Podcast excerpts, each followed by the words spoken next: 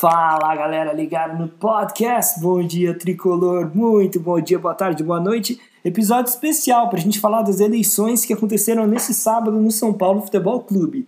E o candidato favorito venceu, Júlio Casares. Dos 234 votos, 155 foram para o Júlio Casares, 78 para o Roberto Natel e um foi um voto em branco.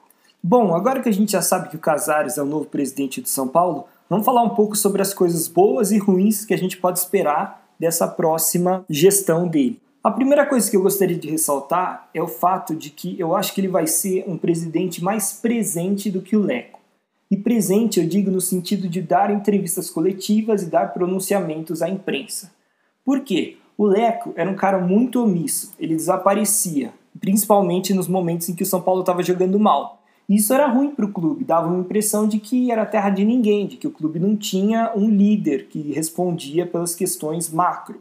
Agora, com a chegada do Casares, pelo perfil dele, de que gosta de se comunicar e tal, eu acho que ele vai aparecer muito mais para falar. E falando bem ou mal, já é melhor do que o Leco, que era um cara totalmente omisso. Apareceu muito poucas vezes, só algumas em que o São Paulo estava jogando bem, então, isso foi bem ruim da gestão do Leco e pode ser melhor com o Casares. Outro aspecto que pode ser legal dessa gestão do Casares é a vinda do Murici. Murici é um cara que tem uma identificação muito forte com São Paulo, todo mundo dentro de São Paulo gosta dele e ele gosta de todo mundo. E o Murici, se conseguir trabalhar de maneira parecida como ele trabalhava como treinador, ou seja, sempre cultivando boas relações com todo mundo, ele pode ser um cara muito importante para criar um clima bom dentro do São Paulo, coisa que nem sempre aconteceu.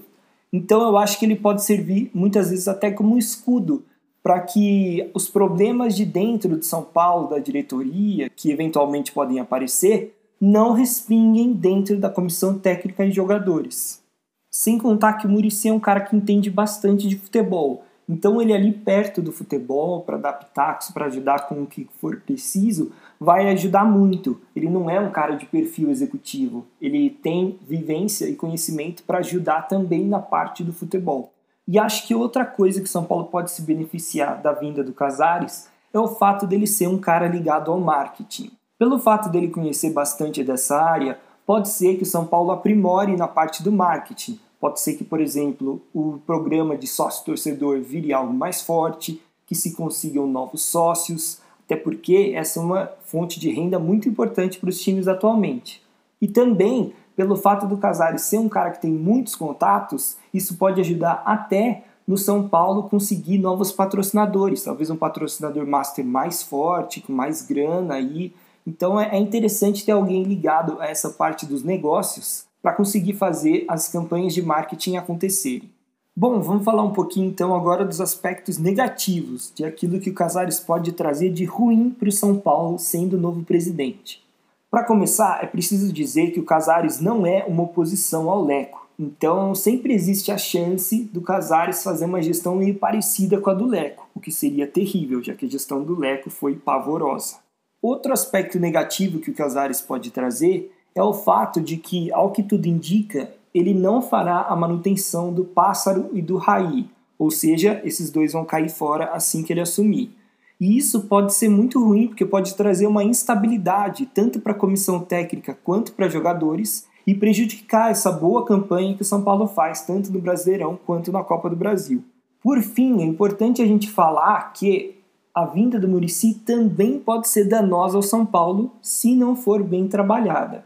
Por quê? O Murici é talvez um dos técnicos mais importantes da história do São Paulo.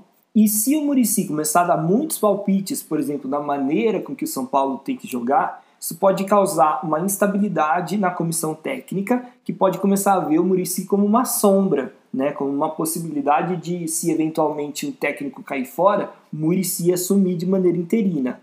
Então isso pode causar um desequilíbrio ali dentro do São Paulo. É uma coisa que a gente tem que esperar para ver, né? Pode ser que a vinda do Murici seja boa e traga paz, mas pode ser que ela traga também essa sombra para o técnico que estiver no comando do São Paulo. Mas isso tudo é especulação, né? São coisas que a gente traz baseado no conhecimento que temos do Casares como pessoa e da situação atual do São Paulo. Agora, de fato, a gente só vai saber quando acontecer, né? A gente espera que seja uma gestão melhor que a do Leco, né? Porque a do Leco foi realmente tenebrosa e que haja uma preocupação também com a questão financeira, já que o São Paulo está bem endividado. Sobre as eleições é isso, galera. Vamos esperar agora para ver o que, que, vai acontecer, né? Vamos esperar que o Casares faça uma gestão boa, melhor do que a do Leco, que foi tenebrosa. E antes de terminar o podcast, só uma atualização meio óbvia, mas de última hora, de que até hoje, sábado, 12 de dezembro, 7 e 18, não temos nenhum caso de baixa para o São Paulo para o jogo contra o Corinthians, ou seja, São Paulo vai com força máxima, todos os jogadores à disposição. É isso então, galera. Muito obrigado. Essa edição foi mais curtinha, só para a gente falar dessas eleições no São Paulo. Muito obrigado pelo apoio, muito obrigado pela audiência e até a próxima.